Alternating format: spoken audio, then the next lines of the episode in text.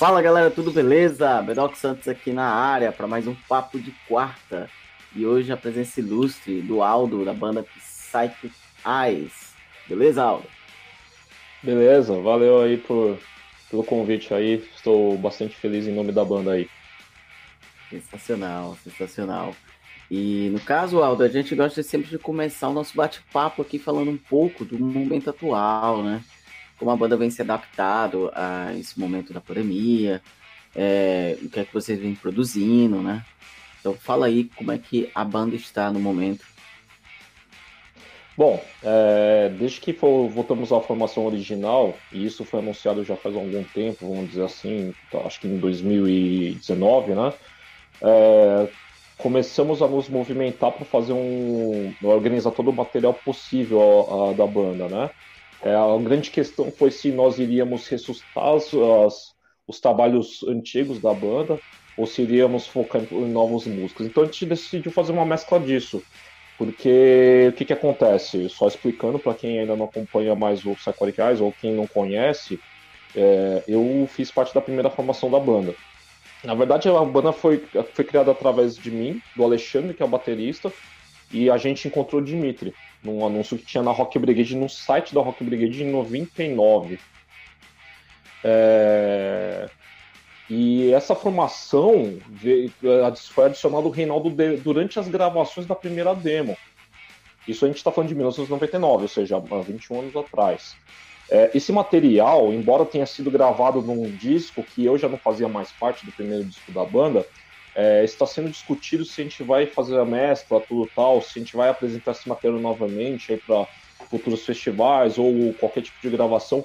A gente decidiu, na verdade, focar num material no, no material, um material que a gente está construindo, uma música nova, né? E numa música que foi, fez parte da segunda demo nossa, que eu também fiz parte, eu fiz parte das duas primeiras demos, é, que é uma música do Reinaldo chamada Soul to Soul, e a gente vai gravar uma cover do Ark Enemy, né? Uh, e isso daí ficou meio que postulando até mais ou menos é, agosto do ano passado, uh, desculpa, minto, até janeiro do ano passado, só que aí veio a pandemia, né? E como você comentou a respeito de adaptações, é, o período que a gente se encontra no momento até tem sido até mais produtivo, porque a diferença de 21 anos atrás, a gente tinha que se encontrar e ensaiar, certo, né? Que todo mundo. Isso, obviamente, não mudou, mas é, não tinha outro jeito não ser gravar fita, uma fita para cada um ouvir, não tinha como mandar os arquivos, não tinha essa coisa ainda de MP3, ainda não era nem forte, né? Era só a época que tinha aquela briga do Metallica com o Napster, né? Então não era viável a gente conseguir fazer o que a gente faz hoje com muita tranquilidade mandar a parte um pro outro, né? Hoje é comum, você cada um grava a sua parte na sua casa e você consegue fazer com que todo mundo é, ouça a sua parte sem ter que ensaiar. Então, nesse ponto, é, como foi protelado várias vezes para a gente se encontrar, tocar essas músicas por conta de uma série de é, encaixes de horários, agendas, é, situações de cunho pessoal, profissional, acabou que, de certa forma, a pandemia forçou todo mundo da banda a falar assim, não, vamos então fazer as coisas acontecer, né? Senão vai, a gente vai usar a pandemia para ah, não, não dá. Não, agora dá, né? Tem internet, é uma coisa muito boa. Se por um, um lado é ruim que entrou muita banda agora, né? Todo mundo pode ter a chance de mostrar seu trabalho, né? Então virou uma coisa é, muito disputada, vamos dizer assim, no bom sentido, né? É, por outro lado, há 21 anos atrás a gente não tinha esses recursos de apresentar nosso trabalho, né? Uma coisa é ter recurso para gravar, naquela época você tinha que ter um bom estúdio, de hora correndo, era meio complicado mas era muito diferente de 40 anos atrás. Agora, 20 anos depois, você consegue gravar um disco inteiro da sua casa. Então, essa é a grande vantagem. Agora, a desvantagem é você se poder mostrar seu trabalho diante de tantas bandas que pintaram, e fora as antigas, né? Que é da nossa época, contemporânea nossa, né? É verdade, é isso. isso é verdade. É, é legal demais. Eu acho que... Bom, no caso... É. É, o, o, Perdão. Só, só para pegar o raciocínio, né, assim, é, vocês vêm, são uma banda que vieram de duas gerações totalmente diferentes, né?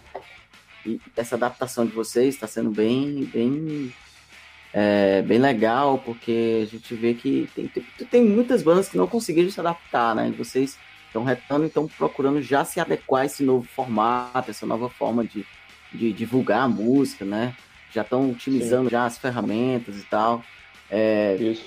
Vocês já estão participando desses festivais online, né? Que, que é um novo modo de conseguir movimentar a cena, mesmo estando nessa condição, né? Sem eventos presenciais. Isso. E, e isso, isso. Já, isso é legal, cara. Isso é muito bom.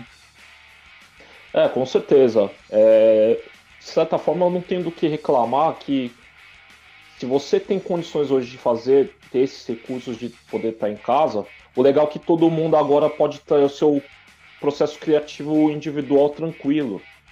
É, você não tem bar para ir para arrumar desculpa para não ter que treinar seu instrumento. então, assim, o legal é que você se concentra 100% no seu material. É, não que eu ache bar ruim, pelo contrário. Mas é, é, é, uma forma como a gente tem que focar agora as coisas é, ajuda muito, né? Eu não tenho do que reclamar, as pessoas não devem saber, mas depois que eu saí, saí do Psychotic Eyes, mas eu virei músico, né? Vivi de música, né? Trabalhei com música, então acabei tocando vários outros estilos que não tem nada a ver com metal. É, e para mim sempre foi muito importante estudar. Então para mim faz parte estudar, né?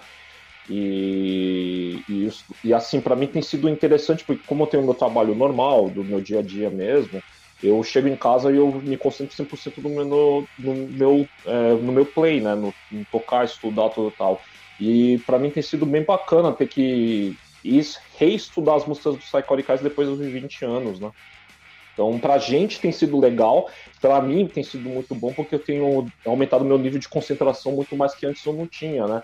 Você tinha, eu, sei lá, eu, eu, acho que antes da pandemia tinha muito essa coisa de perder um pouco foco em algumas coisas, no meu caso, né? Eu acabava perdendo foco por causa que virava, tinha uma ligação ou outra, o pessoal falava, ah, vamos sair um pouco, ah, vamos beber, ah, vamos marcar de jantar, não sei o quê. Não, agora a única desculpa que eu tenho é que eu pego meu instrumento e toco. Não, pra mim foi benéfico. Para os outros integrantes da banda foi. Acho que no mesmo sentido, só que dentro das possibilidades deles. É o que eu posso te dizer, é mais ou menos isso seria. Sim, sim.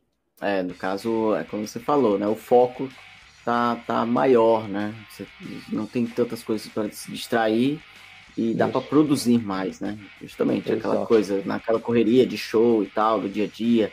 Aí tem. A galera convida para, não, vamos socializar aqui, vamos pro bar, vamos pra ali e tal. É, é, agora é. não tem mais isso, né? Então é, você tá podendo produzir mais, né? Tá podendo focar mais em produção, isso é muito bom.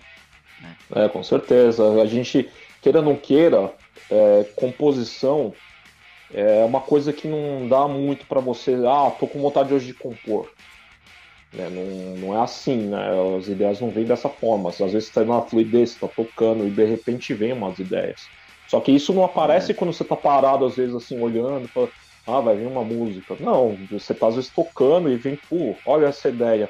Eu tinha até uns materiais antigos que eu deixei guardados, mas infelizmente ficou, acho que tudo naquela época do disquete, CDR, eu não sei mais onde tá. Então, infelizmente eu não consigo trazer pro Psychoricast usar, né? Então, fazer o quê, né? Então eu tô retomando, trazendo novas ideias, vamos ver o que acontece, né? Espero que dê certo. Sim, com certeza. E, no caso, a pergunta que não quer calar, né? É, qual a origem da banda? Fala um pouco aí como foi que surgiu a Psychedelic Eyes? Então, o Eyes surgiu é, em 99, como eu tinha mencionado. É, na verdade, a ideia foi eu e o Alexandre, que a gente estudava numa mesma escola de música aqui em São Paulo. É, ele vinha lá de Guarulhos para estudar aqui próximo da minha região, que é na região da saúde, aqui em São Paulo, na zona sul de São Paulo. E para quem não sabe, a distância de Guarulhos para onde meu bairro é bem grande, é coisa de 20 quilômetros. Uh, e ele falava assim muito de uma banda que eu tinha só ouvido falar. Eu cresci ouvindo uh, thrash metal em geral, mas eu sempre fui o cara do heavy metal tradicional e do do rock and roll mesmo, do, do, do rock and roll clássico, né? Que é Led Zeppelin, Beatles, tudo tal, mas sempre gostei dessas vertentes do metal e thrash metal eu gostava muito, né? Eu lembro de muitas coisas dos meus irmãos, assim, meu irmão mais velho que me influenciou nesse sentido aqueles LP, LP, né? CD duplo do Decade of Aggression da, do Slayer. Eu lembro do vinilzão do Rust in Peace. Então eu cresci ouvindo muito isso, né? Vinil do Ace of Spades no Motorhead. E assim, eu sempre ouvia falar do Def nessa época. Até então não conhecia muito. Aí ele me mostrou, falei, puta que. né? Eu nem vou falar o palavrão, mas enfim, todo mundo já entendeu. Mas eu lembro muito bem disso. Eu falei, cara, que banda duca, cara. Porque parece que ah. é uma junção de todas as miscelâneas, de todos os vertentes do metal e com coisa fora além do metal, né? Sim, sim. É, é muito então, impactante, então, né, cara? Exatamente. Hoje em dia é impactante, né? Imagina é, nessa Exato. Eles, é incrível como o, o Def até hoje está na vanguarda, né? Os caras estão na vanguarda sim, até sim. hoje. E a banda nem não existe mais por motivos que todo mundo já sabe, mas pô, eles sim. ainda estão na vanguarda até hoje. Você pega o Control the Night, então tá muito além, né? Uh, e eu lembro que nessa época eu ouvia muito Dream Theater. Eu ouvia muito. Então eu e o Alexandre a gente tinha esse ponto em comum. Ele gostava muito, ele gostava principalmente de banda mais de death metal, eu conhecia muito pouco, conhecia mais de. Puta, sabe aquela coisa? Eu tinha a revista Rock Brigade e ficava lendo o nome de um monte de banda, e não, mas assim, naquela época você tinha que comprar um CD e ia juntar dinheiro para comprar, né? Ou tem um amigo que Sim. seu que tem no colégio que pode gravar fita. E assim, no meu colégio só tinha eu e mais três, né, que gostavam, então meio que aprendi com os caras, né? E aí eu fiz um, a gente fez esse anúncio na Rock Brigade, na, na página da Rock Brigade, o site ainda estava em construção, era, era bem difícil de mexer. Naquela época, obviamente, a gente está falando de 1998. Mexer com internet naquele Explorer, naqueles navegadores daquela época era complicado. Porra, eu lembro até hoje do Demais. Fernando Souza Filho. Fernando Souza Filho, eu mandando para ele num saco assim, pô, cara, eu não tô conseguindo publicar o anúncio aqui de procurando guitarrista tal. Aí ele, cara, qual o problema? Eu falei assim, ó, aqui a barra da página não tá descendo, né? Ele olhando assim, ah, mas você tem que pegar o botãozinho no mouse e apertar aqui. Eu falei, não, eu sei, eu sei que tem que apertar aqui, só que não tá indo. Então, tinha umas coisas assim de. Não era falta de comunicação, eu sabia que tinha uma barra de rolamento para descer, não é esse o ponto, eu tinha consciência disso. Mas eu lembro dele falando para mim por e-mail que, não, você tem que colocar o seu mouse, apertar o botãozinho. Cara, foi muito engraçado, né? E aí eu anunciei, e acho que logo de cara o Dimitri respondeu. Isso que é curioso. E a gente se marcou de se encontrar no metrô Ana Rosa, aqui em São Paulo. E assim, pô, eu era garoto, eu tinha 98, eu tinha 17 anos. Eu era mais, sempre fui mais novo da banda, eu tinha 17 anos. E os caras já tudo mais velho, tudo tal. E eles, ele foi lá, deixou uma fita demo pro Alexandre e aí, assim, puta, sabe, o cara tinha uma fita demo do trabalho dele, ficou pra quê? Ah, o Alexandre leva, ele é mais de som do que eu. Ah, tudo bem. Não esquentei minha cabeça com isso. Aí, beleza, passou acho que uma, duas semanas, o Alexandre me liga na minha casa e fala assim: japonês, cara, esse, o cara canta pra caralho toca pra caralho, bicho. Pô, vamos montar isso daí pra ver o que acontece. E foi isso. É, ele, o, o Dimitri sempre foi aquele cara que teve muitas ideias do metal. O cara sempre foi um cara que viveu intensamente metal, né? É, eu não, sempre fui um cara mais da música, sempre gostar de, de ouvir mais a música, não sou aquele cara que já procura muita história das coisas, de que assim nesse ponto eu realmente admito que eu não sou muito bom de buscar detalhes do grupo. Eu fazia isso muito naquela época, mas hoje em dia eu sou um cara que, puta, para mim o que importa é ouvir arranjo, ouvir como a gravação, eu gosto muito de coisa de ambiência assim, tudo tal, eu curto muito ouvir. E ele sempre foi esse cara dos detalhes, coisa que me envolve muito a parte de letras, e ele sempre foi muito bom nisso. É um leitor voraz, né? Isso é importante falar que ele é um leitor voraz, né? Não é só que ele é advogado, isso aqui pode dizer isso, né?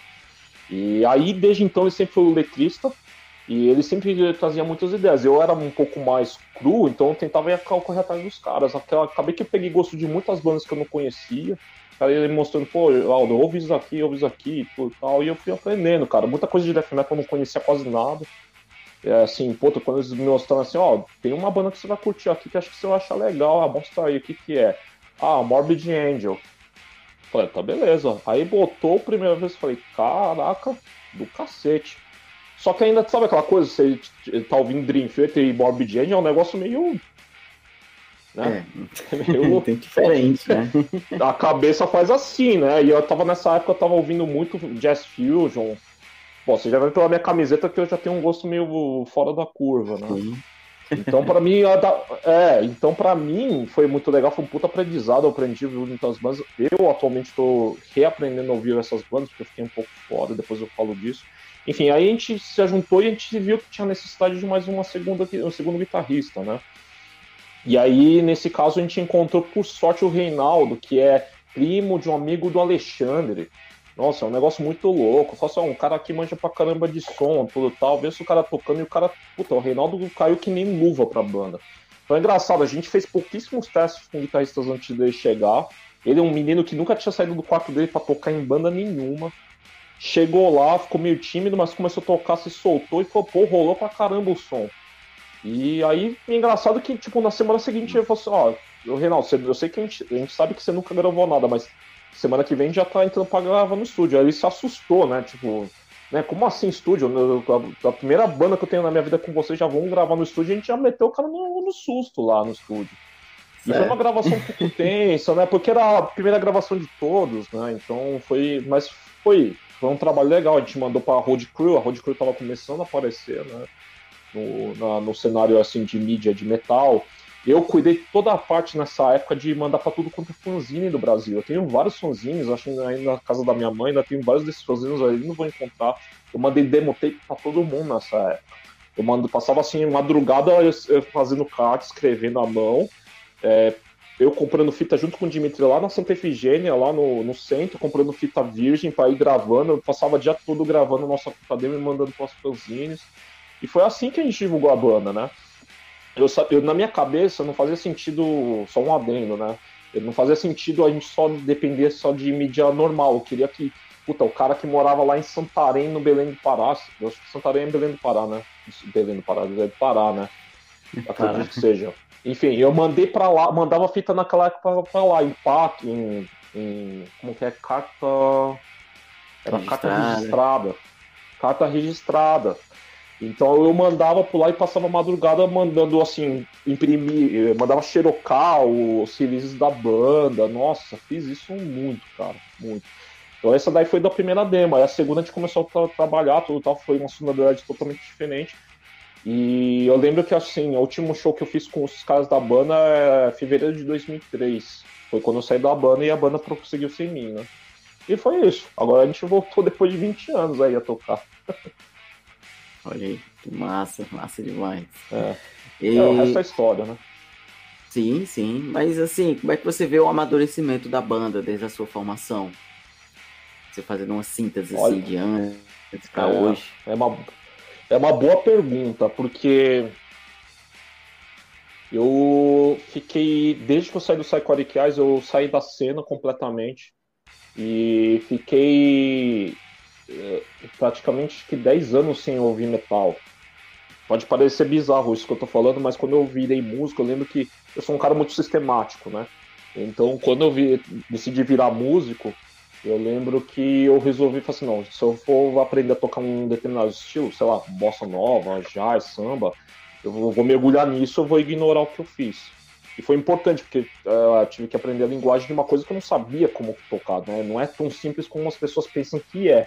É a mesma coisa que você pegar um cara que é de jazz e fazer o cara tocar metal. O cara não entende a linguagem do estilo, né? Então foi essa uma transformação que eu tive que passar, né? E nesse período, cara, eu fiquei totalmente ausente. E quem assumiu o baixo no meu lugar foi um aluno meu, no primeiro disco. Uh, e, assim, vendo de fora depois de 20 anos, e hoje, voltando a ouvir tudo quanto é banda que eu sempre, nunca tive grana para comprar um CD de algumas bandas, hoje tá tudo no Spotify, tá fácil, né? É, porra, hoje eu vejo assim, o primeiro demo da, o primeiro disco da banda eu acho legal, é bom, é um bom trabalho. Eu só não teria feito é, o que eles fizeram de resgatar algumas músicas das primeiras demos, assim, eu fiquei assim, eu fiquei ouvindo esses dias atrás, falei, hum. bom, enfim, aí é uma outra discussão. Agora, o segundo disco, que é o I Only Smile Behind the Mask, aí isso surpreende. Eu falei, caraca, bicho, isso aqui é bom pra caralho, é tudo muito bem tocado, tudo muito bem executável, tudo musical. É, as letras, obviamente, o Dimitri Sefron sempre foi um cara muito fera nisso, né? Ele, principalmente nos, nos aspectos sociais, né? O cara é um craque nisso. E para mim foi uma surpresa muito grande, que você pega, você vê que tem um, não é, não vamos dizer um abismo, né, mas tem uma distância grande do primeiro disco pro segundo, musicalmente falando, gigantesca, assim. E é, realmente o segundo disco da banda, eu posso te dizer que eu, para mim, que eu fiquei como ouvinte, só ouvi o disco há uns 3, 4 anos atrás, antes de eles me convidarem, eu falei, caramba, bicho, que trabalho muito bom mesmo. Eu me surpreendi. Então eu, para mim, que estou voltando, estou é, reaprendendo, né? Eu vou, com maior humildade possível, posso te dizer aí que estou reaprendendo. Está sendo uma coisa curiosa. Sim, no caso é justamente, né? Você ficou distante do metal, focado no mundo musical, né, do, do, dos outros estilos que você estava tocando, né? Você está voltando agora, tá estudando a própria banda, né? É, para poder trazer essas suas ideias, tudo que você aprendeu, né? Agora você é uma outra pessoa, né? Então você agora para esse novo trabalho você quer trazer um pouco disso também, né? Essa técnica é, que você então... aprendeu, essa musicalidade, isso é legal, cara. Com certeza. É, o que eu posso te dizer é que para mim tem sido gratificante é, reaprender coisas que eu não entendia na época, há 20 anos atrás. É engraçado, né? Quando a gente é garoto, a gente tem certeza de muita coisa. Passa-se duas décadas, você fala assim, nossa, eu era muito cabaço, né? E eu olho assim e falei, pô, pô, como o nosso ouvido melhora com o tempo de entender algumas coisas, assim, de período, sabe? É, sei lá, vou fazer uma comparação tosca, mas acho que serve. É que nem aquele período do Halloween, daquele, daqueles discos mais, é, mais é, que o pessoal contesta muito, né? Como Chameleon, né? O Pink, é, o Pink Bubbles Go Ape, essas coisas. Sim. É um período da banda que a banda precisava transitar, entende? Eu encaro dessa forma na minha vida.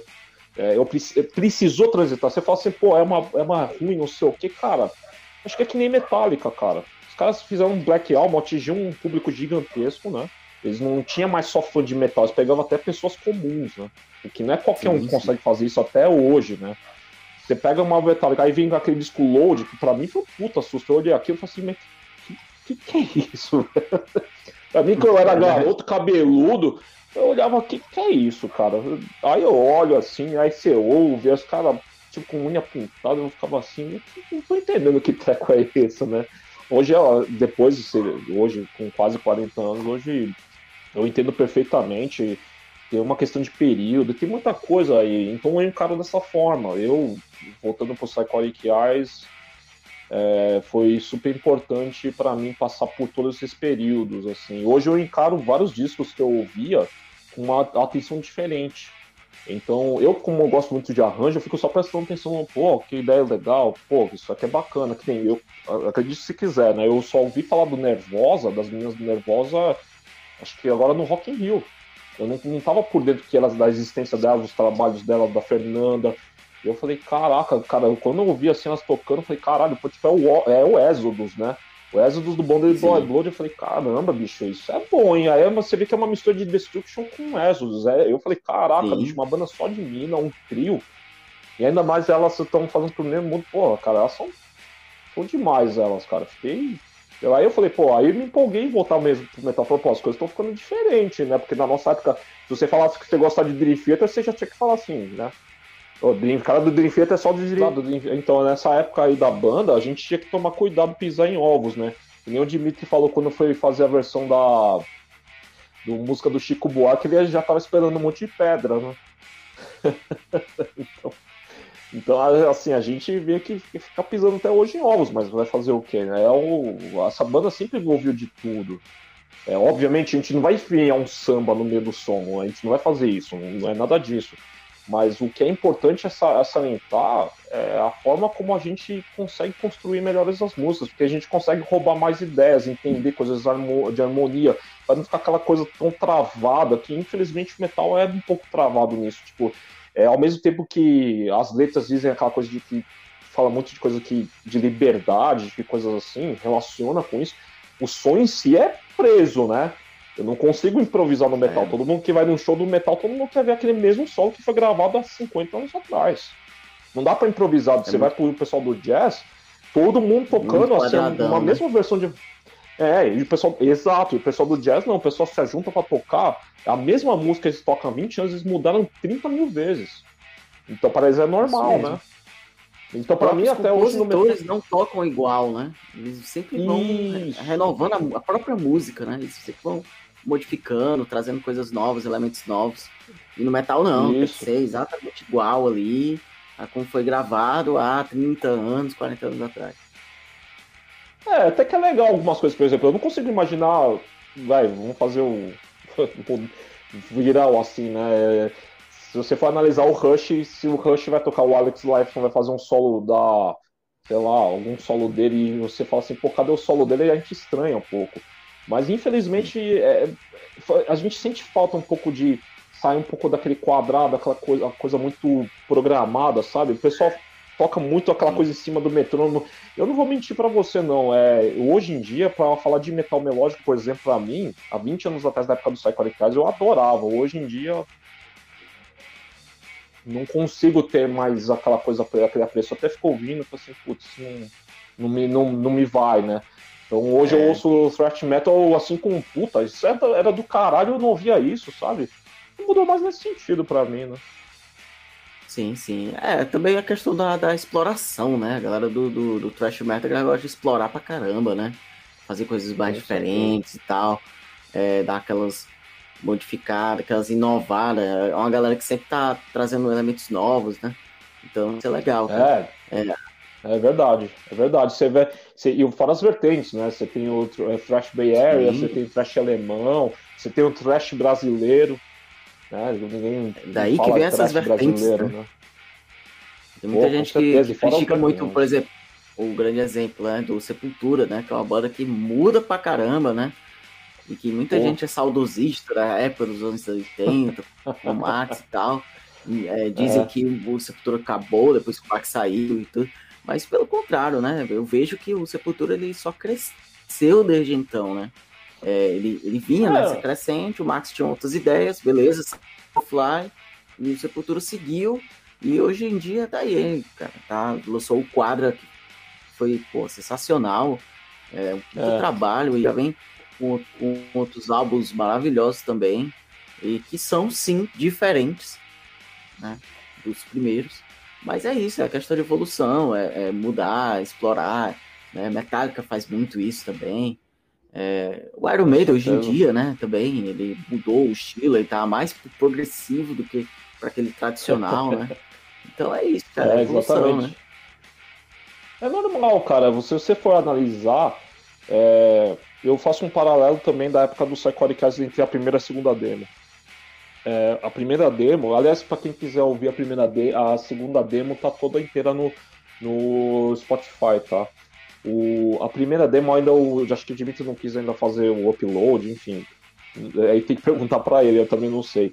Mas se vocês tiverem a chance de ouvir nossa primeira demo e nossa segunda, você vai falar assim, pô, a segunda demo é meio pro. tem umas coisas de Doom Metal. É estranho, né? Falar isso porque a gente tem Thrash Metal e do nada tem Doom Metal e tal.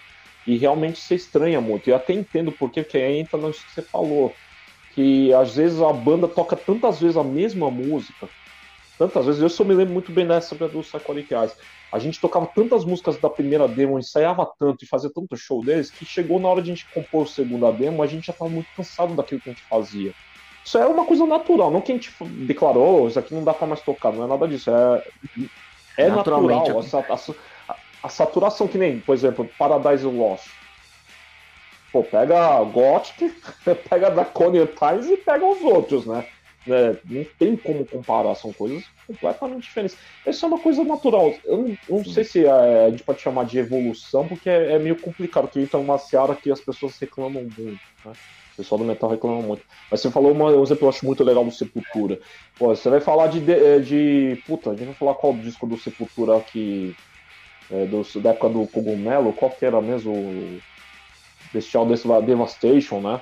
Você vai ficar falando desse mesmo disco a vida toda, até, até quando, né? Os caras não vão fazer mais aquilo, os caras, é. os caras nem ouvem mais assim. Isso você for analisar uma coisa. Rise, fica só aquilo, Ex só ali, né?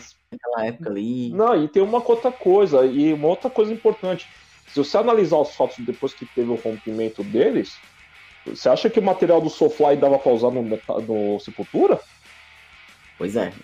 Acho que a crítica ia ser muito pior, viu? Pois é, não era material para Sepultura se você for analisar. O momento do cara não era aquele, não, do Max era não. outro momento. Você ia chamar o cara lá do Nação Zumbi, Outra que naquela vibe. época foi É, pô, era do caralho. Hoje eu ouvindo, eu acho do caralho. Que na época, quando ele botou Sim. o cara do Nação Zumbi, eu fiz assim. Ah? né? Hoje não, né?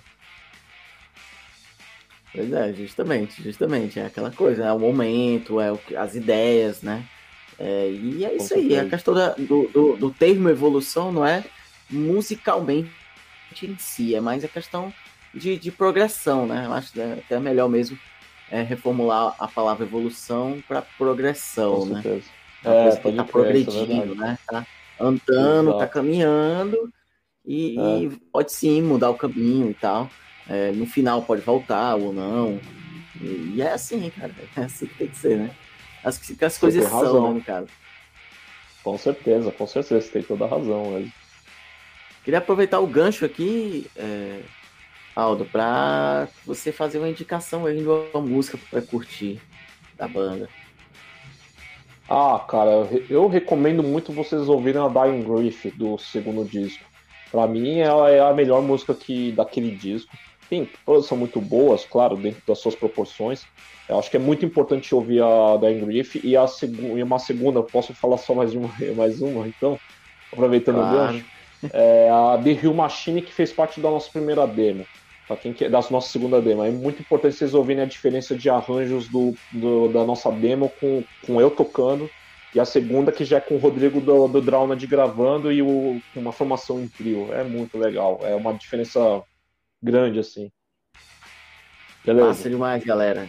E aí, curtiu? Então segue a Psychonic Eyes lá no Instagram, Facebook, é, todas as plataformas de streaming, YouTube. É, fala um pouco aí, Aldo, das redes sociais de vocês, Sim, a gente está no Facebook e no Instagram. E para quem quer ouvir nosso, nosso material, tá, temos todo o material, já quase todo, no Spotify, menos o primeiro disco e a primeira demo. Mas se vocês querem ouvir, tá lá, o melhor, o melhor do nosso material tá lá. Massa demais. Então sigam lá e dêem uma conferida, viu? E Aldo, voltando aqui pro papo, né? É, queria uhum. trazer um pouco aqui, falar um pouco sobre a cena local, né? É, como é que vocês enxergam a cena local aí e abranger um pouco, né? A cena nacional também, né? É, e fazer um paralelo aí de como você via antigamente, como é que você vê hoje em dia. Essa pergunta você me pegou legal, porque é, eu, como te falei, tô 20 anos fora da cena, né? Eu sou da época que o Torture Squad estava lançando um Home Spell. Só pra você ter uma noção como eu tô tão fora. Até eu descobri que o Victor não estava mais cantando na banda. Eu fiquei sabendo de coisa de tipo de 5 anos atrás, né? Que ele fez uma outra banda e agora tá com o Victorizer. Uh, o que eu posso te dizer. Oi? Pode concluir. Ah, tá. Pode continuar. E. E nessa, nesse período longo, assim, eu fiquei realmente ausente do underground. Realmente, eu não vou conseguir dar uma opinião contundente. Isso daí eu já até me desculpo aí avançadamente falando, sei que pode falar assim. É, o, o, que eu vejo é a evolução musical. As bandas que eu ouvi, assim, por exemplo, eu tava ouvindo os, as bandas do Road Crew Online Festival, né? Pô, legal, é uma oportunidade boa para eu saber o que, que tá rolando na cena. A primeira coisa, cara, é que tá com, tem muita banda boa. Na nossa época tinha banda legal, mas a gente sabe como os recursos eram escassos. Os caras faziam, às vezes eu acho que até umas bandas são injustiçadas nesse sentido, de não conseguir divulgar um material tão bom que eles tinham com, pouca, com pouco acesso à qualidade que eles tinham. Né? Outro dia é, eu tava lembrando de uma banda do Nordeste é, que eles tinham um disco chamado Innocent Rise. Eu tô tentando lembrar do nome da banda, era uma banda meio que de onda de doom metal. Uh, a capa era uma mosca. Eu vou lembrar dessa banda. Eles tinham um material realmente sensacional, cara. Muito, muito bom. E só que, cara, os caras estavam numa gravadora naquela época que era pequena, era restrita. Então, eu não sei como que eles estão hoje, mas, putz, cara, daquela época pra cá, a gente sempre teve bandas talentosas. O que eu vejo é que a cena, é, infelizmente, não cresceu. Pelo contrário, ela encolheu muito. É, quem ficou aí no, no, cenário do metal é só quem realmente conseguiu fazer os trabalhos é, darem, terem continuidade até hoje. Então a gente está falando já do Torture Squad. Foi um trabalho que eles começaram ainda no, no, no começo da década de 90. Os, os caras estão até hoje aí na cena, lançando um monte de disco. E algumas bandas mais assim, mais antigonas, que vira e mexe aparece um material ou outro, mas é que nem aquela entrevista que você fez com o pessoal do Chaos Fear, né, que eu tava vendo, é, eles falaram uma grande verdade, né, que, cara, se você não lança seu material, sei lá, de mês em mês, você até comentou de fazer EP e tal, realmente, cara, você, você meio que vai sendo esquecido, porque vira e mexe tá tentando montar a banda para ouvir, e é muita banda para pouco ouvinte, na minha opinião, ainda mais no Brasil, né. A gente não tem Sim. um número de ouvintes que a gente deveria ter. Infelizmente, nesse ponto, é uma coisa que eu posso te falar. O número de ouvintes, na minha opinião, de pessoal, ah, vou, vou falar assim, principalmente de garotada de 15 anos, que é onde deveria ouvir metal que nem a gente ouvia, é, diminuiu muito. Isso. Então, se se diminuiu até pro pessoal do, main, do, do, do mainstream, para nós o que, que sobra? É, no caso, no caso, o que eu vejo é, é é nem que diminuiu, é meio que estagnou no tempo, né? Se você pegar o público, é o público que é justamente o mesmo público de, daquela época, né? De 20 anos atrás. É o mesmo público de hoje. Não cresceu, né? É, o cenário cresceu, né? O cenário é questão de, de, de, de alcance musical, né? De como, como você consome música cresceu, né? A forma que você consegue consumir música é bem mais abrangente com a internet. E as bandas aumentaram, sim, a quantidade de bandas, mas o público continuou o mesmo, né? O mesmo tanto, o mesmo demanda. Aí isso faz com que fique meio desproporcional mesmo, né? Aí é. acaba tendo que muitos ouvintes daquela época formaram bandas hoje em dia, mas não tem uma pessoa que é só público, né? Como era antigamente, né? Antigamente, realmente, pois tinha é. pessoas que eram só público. Hoje em dia, a maioria do próprio público que é metal são os músicos que já tem banda também, né?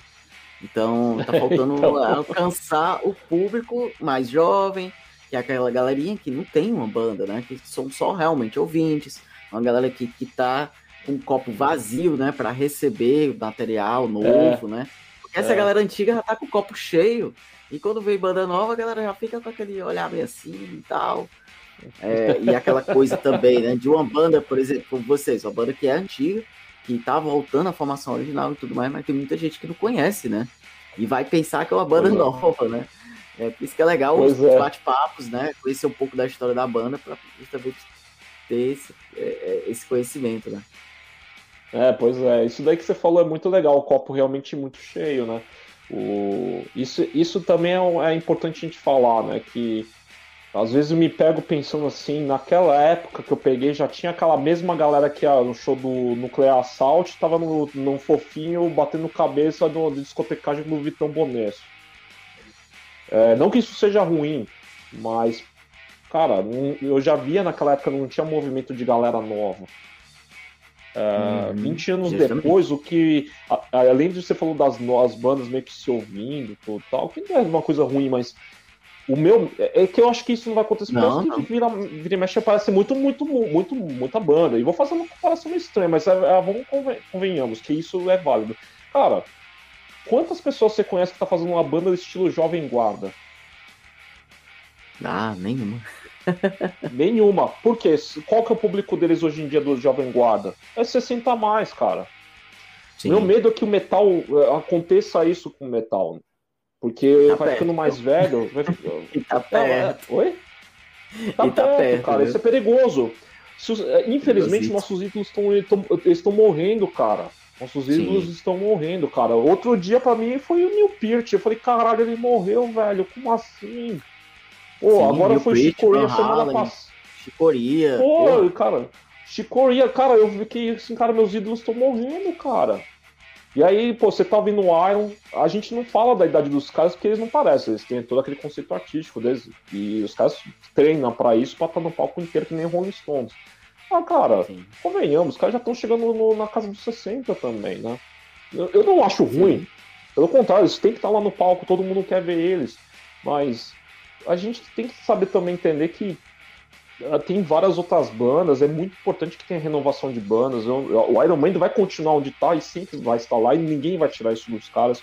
Pelo contrário, vai continuar influenciando na geração de, de pessoas. Mas infelizmente, infelizmente o Iron Maiden vai ser. O público do Iron Maiden não vai começar a picar para outras bandas, né? Já foi certo essa época que o cara que ouvia Iron Maiden acabava conhecendo Metallica, que ia conhecer Van Halen, que ia conhecer Dream Theater, que ia conhecer Yes, que ia conhecer e indo aquela coisa toda que a gente foi aprendendo a ouvir um monte de bandas que influenciou as outras. Eu não vejo isso acontecer, né? É, isso é verdade. Até porque a questão de não tem, né, essa renovação e tal.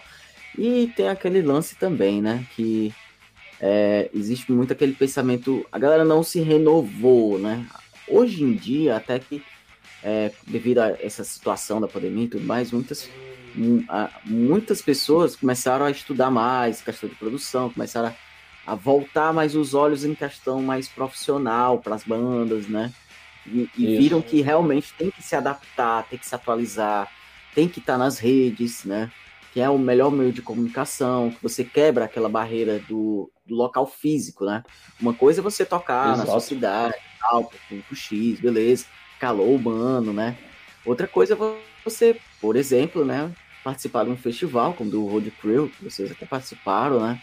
E que Isso. tem um alcance mundial, né, cara? Então, pô, pois é. é uma estimativa de público deu quantas visualizações? Acho que 30 mil, 50 mil por aí.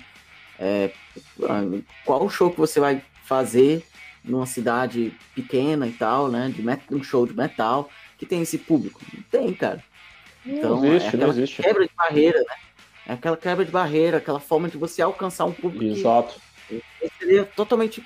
É, há, há, anos atrás, né? Seria é, inimaginável, né? Você alcançar um público assim. É, a gente, a, eu acho legal a internet por isso. E a modernidade e tal. Eu sei que muita gente ainda vive de coisas mais antigas, não tem nada de errado nisso. Só que a gente tem que analisar não. pelo benefício que a modernidade trouxe. Você falou de quebrar barreiras, exato, porque o cara que antigamente, sei lá, o cara morava no Amazonas ou algum lugar muito restrito, que dificilmente vai alguma banda de metal tocar na cidade dele. Certo? Se você analisar dessa forma.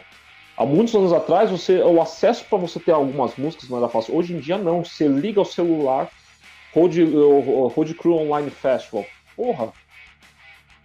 Não tem mais esse. O cara com o celular na mão, ele vai conseguir o festival dele, com certeza. Acho que nesse, nesse sentido, a internet para as bandas de metal não é, é essencial, lógico, para todos os artistas de, de música pop, pop, essas coisas de radiofônicas eles, obviamente, é outro patamar, mas eles fazem uso 100%, 120% disso. Mas as bandas de metal é muito mais do que necessário, porque eles não têm outra maneira mais de divulgar seu trabalho e chamar a atenção das pessoas, né? Com certeza, até porque envolve muito investimento de tempo e de grana, né? E infelizmente o mercado musical do metal, né? Ele não tem esses investidores, né? é, fazendo um, um, um, não é um paralelo nem comparação, mas dando o exemplo do sertanejo, né? Que é o, o, estilo musical que é em voga, que é o que tem o mercado mais uhum. movimentado musicalmente, né? Atual, uhum. Atualmente. Uhum. É, uhum. Você vê que tem investidores, né? Empresas investem em bandas. É, é, tem a galera quando faz o show, né? Você faz ali as propagandas e tal. Tem eventos patrocinados Isso. por empresas. É, é, tem todo um, um, mercado né, musical, é, tem uma fórmula de fazer a música. Os músicos, né? Eles fazem muitos collabs, né? Um chama o outro para gravar, faz música Isso. Junto, é, um indica o outro, um que tá lá em cima indica o que tá lá embaixo. O, o, o muitos dos músicos mainstream do sertanejo é, acabam produzindo bandas, é, é, músicos menores, né? E com isso faz aquela isso. troca, até a renovação também. É. E, e tá isso. faltando isso, né, também, no metal, né? E, olha que legal, como tá você é um cara muito bem informado aí, ó. né? E, uhum. É, é, só para concluir, né? É, tá faltando é, atrair os olhares de, desses investidores, uma forma de captação de recursos para nós investirmos financeiramente, né? Uhum. É, em, em, produção, em marketing, é, em assessoria, né? é, fazendo até um ponto aqui com o do Dharma, por exemplo, né, que fez a, a, o intermédio aqui entre nós, né, até agradecer aí é, pela parceria. E, e, que é importante, né, o trabalho das assessorias também para comunicação com o público, né, até para alcance também. E, e, e, mais envolve investimento, né, tudo envolve investimento. Para gravar um CD, para fazer uma live, para produzir alguma coisa, né? É, para pagar é, é, algum, alguma para publicar música, distribuição, tudo envolve investimento, né? E, e, e isso é complicado, cara, para as bandas independentes, tirar do bolso e tal. É, tem que ter um, um, fluxo, né? Tem que ter aquela coisa que, que, uma demanda baixa de público, interação de público, né? Engajamento. É, muita banda, né? Muito conteúdo, aí fica complicado, né? Por, por questão de, de mercado, né? No caso. Claro. É, você, eu, quando eu falei que você tá um cara bem informado, eu quando você falou assim, ah, não vamos falar de situação paralelo não, mas quando você falou do setor, a gente falou assim, pô, bingo, né? É, você olhou como mercado, né? E você falou tudo, porque eu vivi um pouco perto disso, e, cara, é, não dá para comparar mesmo. Se, se o metal entendesse a forma como esses caras trabalham, o metal não estaria como hoje. Hoje você teria uma cena de metal onde qualquer banda pequena ia estar tá estourando. É, é uma coisa engraçada, né? Já imaginou ter uma banda de underground se apresentando no programa de Faustão? Ia ser uma coisa bizarra, né? As pessoas falam assim, mas é bizarro, mas isso acontece aonde? Na Suécia. Claro que tem questão Sim. cultural aqui, a gente está num país que é do samba, tudo, tá tudo bem. Mas o Sepultura já provou ao contrário, então essa discussão já se encerrou, né? Uh, e aí tá as meninas da Nervosa, o pessoal do Cris, o Angra, tá aí pra provando, Angra, tá provando isso. Prova ao contrário isso, o Angra já tocou aí no, no é. Fátima Bernardes, em outros programas é. aí. Totalmente fora Exato. da curva. Doctor Sim também já foi. Doctor Sim, isso. Ah, então, quando você fala aí, a gente tá falando isso, você falou uma coisa muito importante, que o pessoal do sertanejo, você falou que um puxa o outro. Isso daí é uma coisa que eu vi de perto. Porque os caras veem um. Isso eu, isso eu vi próximo, assim, e vi pessoas me comentando que realmente rola isso. De uma dupla sertaneja assim pequena, tá se apresentando por várias cidades pequenas pelo Brasil afora, e o ônibus do cara quebra. Um artista grande vai lá e empresta um ônibus para ele. Então, isso não tem no metal, né, cara? Isso não tem no metal, porque eu sou da época que, quando a gente fez o Psycholic Eyes, existia muito briga de ego entre bandas, tinha muito aquela coisa de ficar apontando o trabalho um do outro como um é melhor, outro pior. A preocupação era o ego entre elas, não era ah, quem disputa quem toca primeiro no show em cinco bandas, quem toca primeiro. Eu lembro até hoje de uma briga que teve lá, que me envolveu, inclusive. Eu, eu, eu tinha sido sorteado com o primeiro, o cara brigou, não, você sai daqui que não, vocês vão tocar por último. Tipo, uma coisa totalmente idiota, que só quem perdeu foi, foi nas bandas. O público cagou andou, porque a qualidade naquela época era muito ruim. Fazendo, esse, fazendo essa comparação com você fez, no final das contas o metal deveria ter aprendido com os caras, né? Eu tô falando em termos de mercado, né? Não vou falar de, de, de som, não tem nada a ver. Mas é, você vê como é importante, né? Os caras se uniram, bicho, porque os caras assim, não. É, os caras conseguiram deslocar totalmente o axé e o pagode e ficar os caras reinando no mercado, cara. Sim. Os caras são foda. Você tem que tirar chapéu nesse sentido. Eu tô falando de mercado, né? Não vou falar de estilo, né? Mas nem você claro. falou, eu falei para você, ser bem informado nesse sentido, porque eu tava achando que no metal ninguém ia fazer essa. É, entender isso, como as coisas funcionam lá. Se o metal tivesse feito esse tipo de coisa, né? De, de ter todo mundo assim, puta, vamos deixar o ego de lado e vamos. Todo mundo fala assim, puta, vamos só juntar as forças e vamos fazer um, um puta festival de metal e trazer a molecada pra vir curtir o som. Porque eu não sei você, mas faz muito tempo que eu não vejo um garoto com camiseta do Iron Man pela rua, deixando o cabelo crescer. Sim, também. Eu não vejo Isso é mais. É raro, não vejo mais.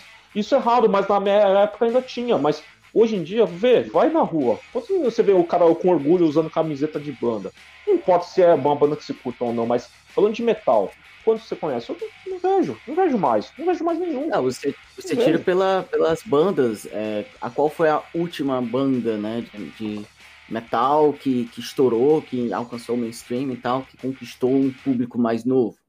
É, ao meu ver, foi Slipknot, né? Que já é uma banda que, porra, tem o quê? 20 anos, né? Por aí. É, aí que é uma coisa curiosa como você já entrou, olha só. É, a gente tá falando de nu metal, né? Sim. O que, que, é veio um depois do nu Que é novo, né? Ainda, é um estilo novo ainda, né? Pra muita gente. Mas é. já tem anos já. E, e porra, e, e, a galera tem dificuldade de ser novo, né? Ela é muito presa às coisas tradicionais ali. Não, é, new metal não presta, mistura ali é. É, rap, hip hop, o metal, não, não presta não. porra, cara. Não, não é assim, não. no final das contas, a mal ele sabia que 20 anos depois nem ia ter nem mais guitarra com distorção, né? Pois é, né? O que, sobrou Hoje depois desses dia, caras? Hoje em dia, a maioria dessas bandas, até, como você falou, né? É, tirar um pouco a distorção da guitarra, mais eletrônica. Mas bandas de black, você tira bandas de black metal, que puxam um som até mais pro industrial hoje em dia, né? É, bandas que subverteram o estilo também, como Hot in Christ, né? Deram um estilo próprio ali, um negócio meio ritualístico e tal. E, e, e o Behemoth traz um negócio é, é, é, mais cru, mas ao mesmo tempo é um negócio bem moderno, né? Meio flerta um pouco ali com o industrial também. É, o próprio Dimo Borja, aquelas orquestrações cinematográficas, né? É, é, que, que, que, pô, dá um, um dos estilos que, que, em teoria, né? Seria o mais tradicional de todos, né? O mais cru. Hoje em dia, as bandas, bandas antigas, né? Hoje em dia, o som dessas estão altamente modernos, né? Altamente mudados. É, é, é, progrediram, né? Evoluíram, né? Então, por que não as outras. A, a cabeça do próprio público é, ir junto com isso, né? Também. É difícil, né? Porque eu acho, eu acho que nesse caso sua pergunta tem uma resposta simples para dar. É, alguma dessas bandas aí que você tá falando, assim, que são black metal, mas, pô, os caras já estão no mainstream do metal acima do underground, mas abaixo do mainstream mundial de música, né? Os caras estão percebendo Sim. que os caras já chegaram num patamar que eles vivem da banda. E aí mora o perigo que a banda tem que tomar decisões dos discos que eles forem lançar, eles têm que começar a ganhar público para eles poderem manter a banda, né? É, eu lembro da época é. que os caras do. Você falou do Hot in Crash, pô, quando aquelas, o período que eu peguei foi com as bandas de black metal parando de fazer aquelas, aqueles logos que era difícil de decifrar o que os caras colocavam e começaram a deixar tudo de uma Sim. forma que todo mundo pudesse ler. Todo mundo ficou revoltado. Mas os caras estavam fazendo exatamente o que a galera da estava su sugerindo, para deixar mais próximo para um público maior, cara. Se não cresce, a banda não consegue se manter, o cara não consegue ter dinheiro para produzir um novo, você não atrai uma pessoa, um investidor para poder investir no seu show. É, no final das contas, isso. cara, isso é uma troca, cara. Não é, não é de graça, a gente não vive de evento. Se você perguntar para mim se, se hoje a cena fosse, fosse realmente sólida, eu não teria saído do Psycho Radicais há 20 anos atrás. Justamente. Entende? As, essas bandas, a gente que ainda voltou, tem toda uma questão aí, várias outras questões, mas quantas bandas fora a gente teve chance de voltar com formação original?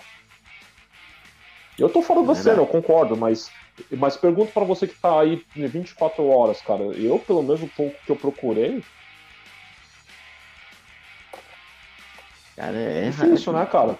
é difícil demais. Eu pensando bem assim, não, vejo assim uma banda que, que se disponibilizou a fazer isso, né? Claro, porque a gente tem, todo mundo tem que abrir mão das suas coisas da sua vida para poder fazer novos materiais da banda para poder fazer turnê. Só que para fazer isso você tem que manter o cara financeiramente para isso acontecer. Com então, certeza. por mais que o cara seja underground, a gente tem que começar a botar um pouco o, ceticismo no prato de comida e falar assim, não, cara, a gente precisa de dinheiro para poder pagar uma turnê. Com Porque certeza. não é de graça essas coisas. E como que o cara vai fazer isso? O cara vai se endividar e abrir mão do emprego dele para fazer isso? É, o dia que o pessoal do metal. É, o dia que o pessoal do metal entender que isso é um mecanismo que, por mais que seja. vai contra o metal, de a origem do metal ser underground, aquela coisa tudo tal, no final das coisas, se você quer que as bandas continuem vivas, não tem outra maneira de a não ser começar a fortalecer a cena profissionalmente. Então, quando você falou é, das redes sociais, que a banda tem que sair mesmo, pô, eu lembro do Michael Leite, né? Eu, eu lembro que eu, eu fui um dos primeiros a mandar demo pra fita demo pro primeiro fanzine dele, né? Hoje é um cara que tá aí, você deve conhecer o Michael Leite bastante. Mas eu lembro de mandar pra nossa uhum. fita demo, acho que para o primeiro jornal dele. Eu tenho ainda o primeiro fanzine dele, ou se não me engano. Acho que eu tenho, eu tenho na casa da minha mãe. É, ele outro dia tava reclamando na internet, pô, gente, não é por nada não, mas vocês podiam mandar umas fotos mais profissionais pra gente poder fazer press release legal? Tipo, é meio Sim. bizarro isso, porque até então, na, na nossa época do Psychotic Eyes, a gente pegava uma câmera qualquer porque é o que tinha, tinha de grana, né? Hoje não, se você tem um celular legal, mas ainda assim você tem condições ainda de contratar um fotógrafo que naquela época era absurdamente caro, hoje você tem como até barganhar por uma foto mais em conta, mas o cara fazer um trabalho profissional e fazer um trabalho profissional apresentável e que tem essas informações na internet. Agora tem que ver se tá todo mundo disposto a isso. Agora, se não tiver, cara, é o que eu te falei. Não, a gente não vai ter mais aquele garoto que a gente via na rua com a camisa do Iron. Uh, a gente não vai vender nenhum garoto com cabelo crescer. Por isso que eu acho respeito muito as meninas do Nervosa. Porque era muito importante a gente ter uma banda de só de mulher que virasse, que fizesse um puta som e nem fizesse thrash metal. Isso é do caralho, eu tiro muito chapéu pra elas, porque isso ajuda a trazer público novo, ainda mais de, ainda uma banda de mulheres. As meninas se sentem representadas. Então acabaria com acaba sim, com machismo aí, entende? Eu acho muito importante. Tinha que ter muito mais ah, mulheres que uma banda. E é muito elas, do caralho. Foi... Muito. Porra! E qual outra banda que fez um som tão legal que nem elas nesses últimos? Tem milhares de bandas legais, realmente concordo, mas é, tem uma questão que a, gente tava falando da fronteira que a gente tava comentando, né, de Pô, uma é. escolha. É. Pô, a gente vai ao racha, faz o nosso trabalho viral, ou a gente fica em casa esperando e, tipo, vai levando nossas vidas, e um dia a gente lança material, quando você vai ver, passou 20 anos, o Securicast tá aí de volta. Sim, sim. É, no caso do Nervosa, cara, da, das meninas, né, é, tem muita questão da atitude delas, né? Elas realmente meteram a cara tapa, né? E, e, ó, vamos fazer um som fora e vamos investir. Vamos investir, vamos, vamos fazer um negócio profissional a gente tira pela Prica, né? A guitarrista. Pô. Ela é muito totalmente profissional, centrada, organizada. E, e, pô, ela acabou de estruturar a banda toda, cara, de uma forma assim sensacional, né? É, a Fernanda saiu e tal. E, e, ela trouxe aí uma galera do. Cada uma de uma parte do mundo. Que agora a banda não é mais uma banda brasileira, cara. É uma banda mundial, né? E, e isso é, é altamente inteligente mercadologicamente, por quê? Porque o foco dela é o mercado europeu, né? Que é onde o, o metal gira, né? Onde realmente funciona é, o mercado do metal, né? É, é, e pois isso é. é. genial, cara. Isso é genial. Então elas são altamente um exemplo é, é, de, de, uma, de que uma banda tem que fazer, né? Para poder chegar nesse nível, né? De, de, de ser autossustentável, de, de conseguir ter, ter esse, esse visibilidade de investidores, né? É, e, e, pô, ela reestruturou a banda no meio da pandemia, né? É, é, sem poder ter contato físico, tudo virtual, conseguiu é, fazer as composições, gravar o CD, e, porra, foda, cara, puta do trabalho, né? E isso é, é, é. sensacional, cara, uma banda dessas, né? Não, é, não só por ela ser mulher, né? Não só por ser só de mulheres, mas é, é como ela fe, fe, faz a banda, né? Como a banda age, né? Como a banda compõe as músicas, como a banda Com se certeza. apresenta, como ela, como ela trabalha, né? Isso tudo é um exemplo, cara. E outra, renova é. o público, né? Ela é, é por é, toda essa atitude, né? É, há quanto tempo não tivemos uma banda assim, né? Elas estão aí equivalentes à Sepultura agora, né? Elas estavam aí botadas para tocar no Parking é, como uma das bandas lá grandes, né? É, o nome, no logozinho Isso. delas tava lá grandão, cara. É, o é, então. Isso demorou muito pro André conseguir tocar no VAC ter um destaque, né? E, e elas logo Exato. de cara já conseguiram esse destaque, cara. Porra, que foda. Então, é, mas isso é trabalho, razão. né? É trabalho. É, isso. pois é. é elas não ficaram é. esperando nada e tal. Não. Elas meteram a cara, investiram, correr atrás, e é isso aí, cara. Tô colhendo os frutos, né? É, só uma coisa importante acrescentando no que você falou, é que eu, vi, eu aprendi isso quando eu estava gravando no Estúdio Unidas, no Rick Bonadinho, uma coisa que eu aprendi sobre marketing musical gravando lá, cara. É, eles dão o nome Sim. disso tudo que você falou de conceito artístico. Sim. E, e, é, aí aplica a Fernanda, todas elas no final das contas, ninguém fala isso que no metal parece que isso é algo proibido, mas elas foram empreendedoras, cara. Sim, elas são empreendedoras, certeza. cara. E elas com certeza. E outra, elas patam firme mesmo, cara. Elas não têm medo de cara feia, não. Imagina, pô, e elas são mulheres, elas lidaram com muito machismo. Eu mesmo vi alguns comentários lá na página delas. E eu falei, porra, tô voltando pro underground pra ver isso de novo. Eu falei, pra, pra mim foi duro, né?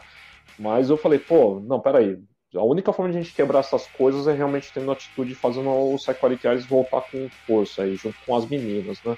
Se é que a gente pode se colocar num patamar junto com elas, né? Vamos ver, né? Elas estão em outro patamar e eu fico muito feliz por elas. Mas isso daí que você falou tudo chama-se empreendedorismo, né? E conceito artístico. Cara, se todas as bandas tivessem isso, a última banda que eu vi preocupada com isso foi Sepultura. Sim. Justamente. É? Não é à toa que elas estão sendo comparadas ao Sepultura, né? Assim, é como se fosse uma Sepultura da. A, a, última banda que, que, que é, é, se mostrou assim, né? Por exemplo, Sepultura foi nos anos 80 e tal, ali na Isso. época da Cocumelo, né?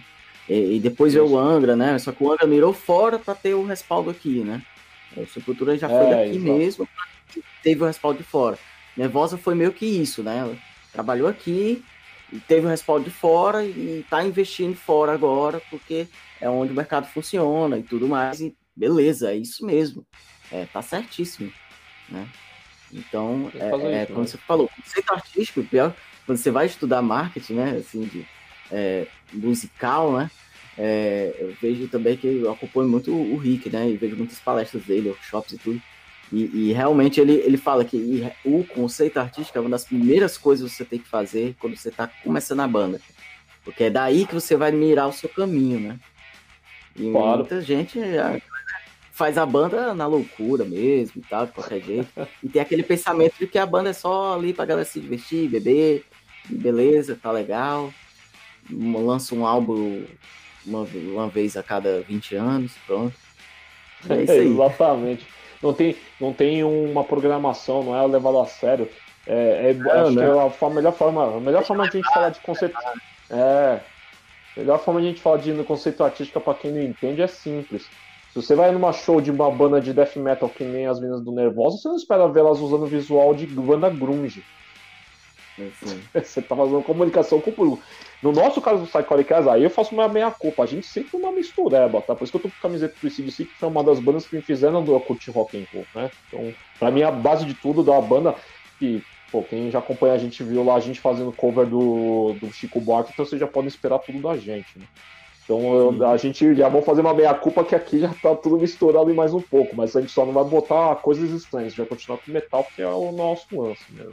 Sim, sim. Mas é isso. Massa demais. É... Oh, massa demais o, o bate-papo, Aldo. E a gente tá Valeu. se caminhando aqui pros finalmente, né? Agradecer aí, aí a presença e tal.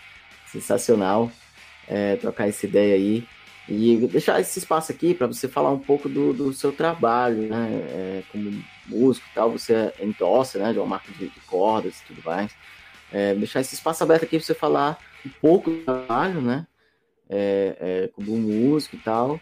E em seguida você faz as considerações finais, fala do mestre da banda e claro. do, do, que a gente esperar da, da banda agora, né, em 2021. Cara, é, primeira coisa, gostaria muito aí de, de agradecer o espaço que vocês estão é, fornecendo pra gente do Dog Show. Estou muito feliz de estar participando, agradeço muito o espaço, pra gente é muito importante. É, porque, queira ou não queira, acho que é a primeira entrevista que eu dou no meio do metal depois de 20. É, 20 anos. Acho que 20. 19 anos atrás, nos fanzines que eu mandava por escrito em papel, né? Então agradeço aí pela oportunidade de ser de a gente divulgar nosso trabalho, realmente é muito importante para nós. Vocês todos aí do veículo de informação do metal, é, com, mesmo com o nosso público, como a gente comentou na entrevista inteira, que é um público restrito, é só a gente se comunicando que a gente vai conseguir se entender. Então agradeço realmente Sim. em nome da Safari por você pelo espaço. É, sobre mim, e só falando um pouco do meu trabalho, para quem não sabe, eu estava comentando que fiquei ausente, virei músico. É, eu fui viver realmente de música, pouca gente sabe, mas eu, fui, eu cheguei a morar nos Emirados Árabes, fui trabalhar como músico lá num hotel, no hotel Intercom de Abu Dhabi, cheguei nesse ponto. É, meu objetivo sempre foi ser o sideman, cheguei a tocar com muita gente, toquei na noite. Então, acabei que estudei com muito pessoal de música instrumental, levei muito a sério. E até hoje tem essa vertente ainda que eu gosto muito de música instrumental, de muita música, muito jazz, muitas essas coisas. E eu ainda conduzo essas, é, esse estilo musical ainda nas minhas veias, né, no, no, que eu faço. E por conta dessa pluralidade, eu tive chance de ter um contato muito forte com o pessoal da Ice Things, que é o representante oficial das cordas Labella. A Labella é a empresa mais antiga de cordas do mundo, existe desde 1640, está na mesma família até hoje. E é considerado uma, uma, um jogo de cordas a, a melhor empresa de, rodamento de instrumentos musicais até hoje. Né? Eu sou, eu tenho um orgulho de fazer parte dessa família do, da Labella. Eu, eu mesmo uso um dos baixos da, da Labella, que é o Olimpo, que eles fizeram em comemoração aos mais de 300 anos da, da empresa. Foi feito um baixo maravilhoso, inclusive para quem quer ouvir o timbre do instrumento, eu gravei exatamente esse no collab que a gente fez com nossos irmãos aí do Apócrisis, da Heaven and Hell, foi exatamente esse baixo que eu gravei. Então, se vocês ouvirem lá, quiserem sacar como é o som da corda labela e com baixo labela, acho que vocês vão, curtir. É, é um baita som. Vale muito a pena conhecer, é um trabalho formidável do pessoal aí da Labela. E um abraço aí pro, uma, pro Marco Espíndola, da, o Lelo da Labela, da Westings Brasil. Valeu aí, muito obrigado aí. Sensacional, sensacional. Show de bola. E agora fala um pouco do merchan da banda, né? Como conseguir CD, claro. camisa, que vocês têm disponível. E depois aproveita, né? E fala que a gente pode esperar de vocês aí para esse ano? Se está vindo alguma coisa é, que vocês estejam preparando aí? Bom, a surpresa que eu posso falar, assim, primeiro eu vou falar então do, da última pergunta que você fez, porque já mexendo na banda, eu vou jogar esse problema aí pro, pro Dimitri, pro pessoal do som do Dharma, que eu não sei, eu não faço nem ideia. Mas ele pode falar melhor aí, gente, desculpa aí, mas eu realmente, nem eu tô, nem tô por dentro, nem eu tenho camiseta da banda. Mas o que eu posso adiantar para vocês é a galera toda aí do Dog Show TV aí que é, vocês podem ter certeza que a gente está fazendo um material bem bacana. É, a gente está para fechar um festival, mais um festival online bacana. Fiquem atentos aí, é um festival super importante que a banda sempre quis ter a oportunidade de se apresentar e esse festival vai novamente é, acontecer. Eu não vou adiantar qual é, porque eu não tenho permissão para tal. Mas esperem, vocês podem ter certeza que a gente vai voltar com tudo. Temos um, uma apresentação muito boa, estamos trabalhando muito para isso, todo mundo está estudando muito para isso. E faremos mais novos materiais e principalmente alguns covers bacanas que vocês vão curtir. A gente está para lançar ainda esse ano mais alguns covers aí, no caso não vai ser collab, vai ser a gente. É, de uma das primeiras músicas que a gente tocava na época quando a gente tocava na, na, na formação original, que era People of the Light do Creator.